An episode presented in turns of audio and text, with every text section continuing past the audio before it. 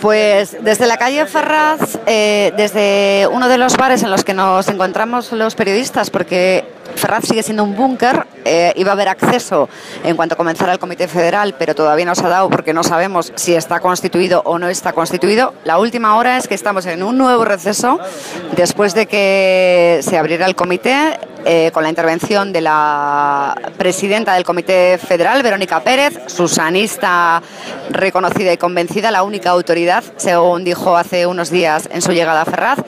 Y ha habido, en fin, lo que podría eh, calificarse como una situación casi de película de los hermanos Marx.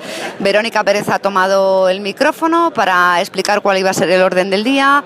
Eh, eh, Ares, Rodolfo Ares, de la cuerda de Pachi López, Partido Socialista de Euskadi, le ha quitado el micrófono, se ha dirigido a la Tril, cuando estaba interviniendo, Pedro Sánchez le ha quitado el micrófono a Rodolfo Ares y la propuesta que ha hecho el todavía secretario general o no, depende de quién eh, eh, hable, eh, ha sido la de readmitir a los dimitidos en la Ejecutiva para que la cuestión quedase en tablas y poder empezar de una vez el Comité Federal. En ese momento, Lambán, Javier Lambán, secretario general del Partido Socialista de Aragón, susanista, no ha reconocido la autoridad de Sánchez y hemos vuelto a quedar en tablas. Y Verónica Pérez ha vuelto a anunciar un receso. Y así estamos.